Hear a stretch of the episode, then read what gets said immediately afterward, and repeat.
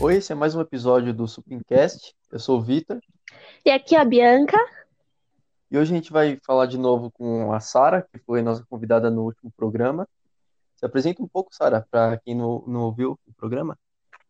Sim, meu nome é Sara, tenho 19 anos, curso enfermagem é, em graduação e o técnico. Então, como vocês podem perceber, estamos de novo aqui com a Sara, né, que o Vitor falou. E dessa vez a gente vai falar de novo, né, sobre o coronavírus, só que de um jeito diferente, né? Porque agora a situação mudou um pouquinho. A Sara, infelizmente, né, contraiu a- o vírus e tá com o Covid-19. E aí a gente vai convers- conversar hoje com ela um pouquinho sobre isso. Qual foi sua reação, Sara? Como você se sentiu quando descobriu que estava com Covid-19? Eu não fiquei impactada, né, como a maioria das pessoas ficam, porém eu não fiquei pelo fato de não ter nenhuma doença pré-existente, não estar no, eh, dentro do grupo de risco, mas me preocupou bastante em relação com as pessoas da minha casa, né? O fato de eu de poder ser uma fonte de infecção, principalmente porque tenho uma idosa e uma idosa camada em casa. Então foi bastante difícil no início. É uma notícia que assusta bastante, né? Exatamente. Mas eu queria saber um pouco mais sobre isso. Os sintomas clássicos é febre e falta de ar, né? Foi isso que você sentiu? Ou você foi um pouco diferente? Olha, foi muito além disso, né? A gente sabe que a pior coisa é a dispneia, que é a dificuldade de respirar. É, felizmente eu não precisei de uma intubação ou de uma ventilação mecânica, porque meus sintomas não foram tão agravantes. Mas senti uma dificuldade de respirar sim, mas bem leve. Eu tive anosmia e digeusia, que é a perda do paladar e a perda do olfato. Isso foi uma das condições mais ruins para mim, porque eu sinto até hoje, depois de quase 15 dias é, da contração do vírus. Hum, febre eu não tive, muito pelo contrário, eu tive hipotermia, que é a diminuição da temperatura. Eu tive temperatura por volta de 34, 35 graus. Não tive nenhum episódio de febre. Porém, eu entrei com a medicação muito rápido e tomei antitérmico para prevenir febre. Então, talvez poderia sentir, mas acabei não sentindo.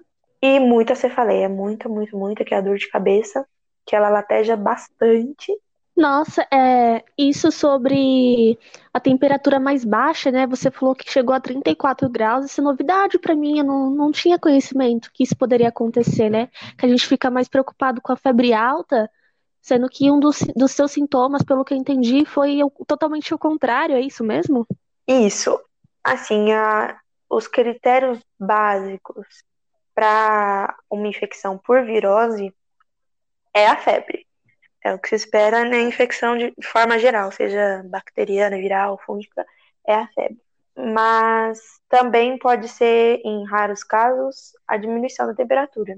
Nossa, é interessante, né? Porque até assim, é, pelo que a gente acha, né, a grande parte dos infectados é todos assintomáticos, né? Por isso que a gente ficou com essa curiosidade, ainda mais com essa novidade aí, essa coisa que a gente não estava esperando. Mas você, é, como você estava trabalhando, né? Você estava tendo todos os cuidados? Tipo, você se lembra de que forma, em qual momento você contraiu o vírus? Então, ao certo, assim, a gente não tem como saber, né? Mas eu tive uma interrupção do meu estágio depois de um tempo, até tinha falado com vocês numa outra, numa outra gravação que vocês fizeram comigo, e aí eu precisei de uma interrupção.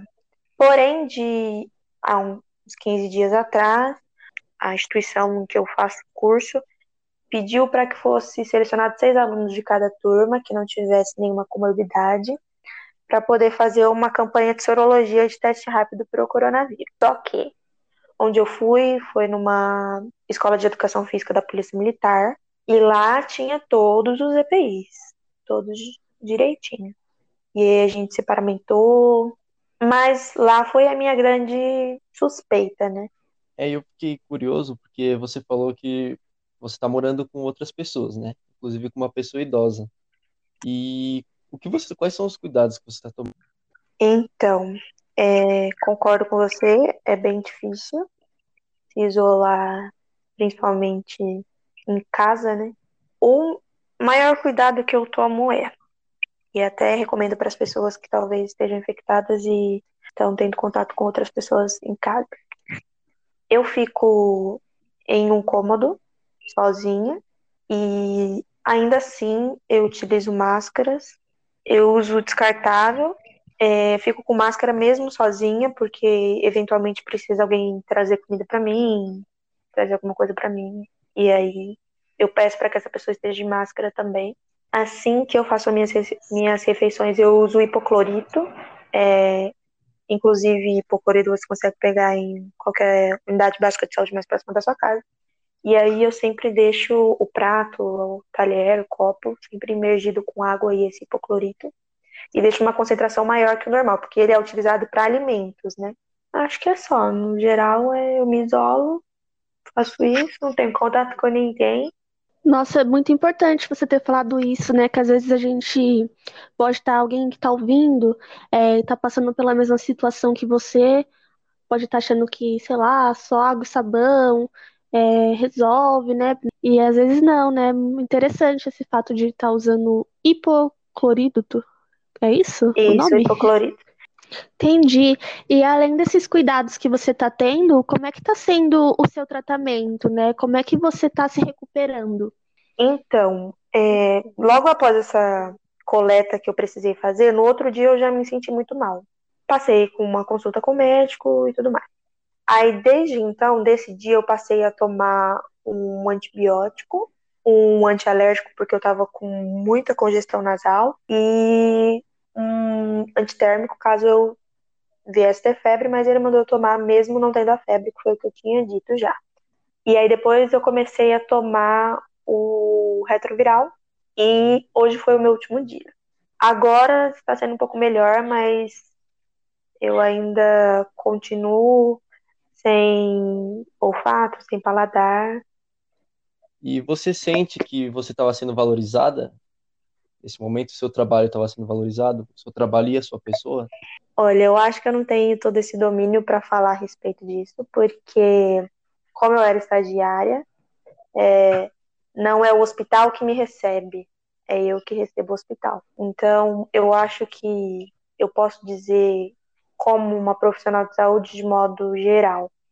Eu acho que não. Profissionais não estão sendo valorizados, porque eu acho que a única forma hoje de você mostrar valorização dos profissionais, seja de enfermagem ou toda a parte da saúde, é cumprindo o isolamento social, que é uma coisa que a gente está vendo que já não está sendo mais eficaz porque as pessoas não estão respeitando. As pessoas que trabalham na área da saúde, elas precisam ir e vir e ter esse trajeto só de instituição, casa, casa, instituição. Então, isso mostra uma grande questão de desvalorização. Eu acho que esse ponto, ele não está sendo, não está sendo muito eficaz. Sim, até porque, apesar de profissionais da saúde irem direto do trabalho para casa, eles são os que mais estão correndo perigo, né? Exatamente. É uma vez que o profissional se cuida, mas está muito exposto, as pessoas não se cuidam e continuam muito expostas, sendo que não haveria essa necessidade. Então, Sara, muito obrigado por ter falado com a gente, ter passado essas informações para a gente. Como é, porque muita gente não sabe, né? De nada, eu que agradeço. Então é isso, Sara. Muito obrigada pela sua participação. Seja sempre bem-vinda, tá? Nos próximos episódios, em outros assuntos também que a gente for tratar. É, muito grata, tá? É, é isso, então, pessoal. É, a gente fica por aqui. É isso. Um beijão e até a próxima. Tchau, pessoal. Tchau. Tchau.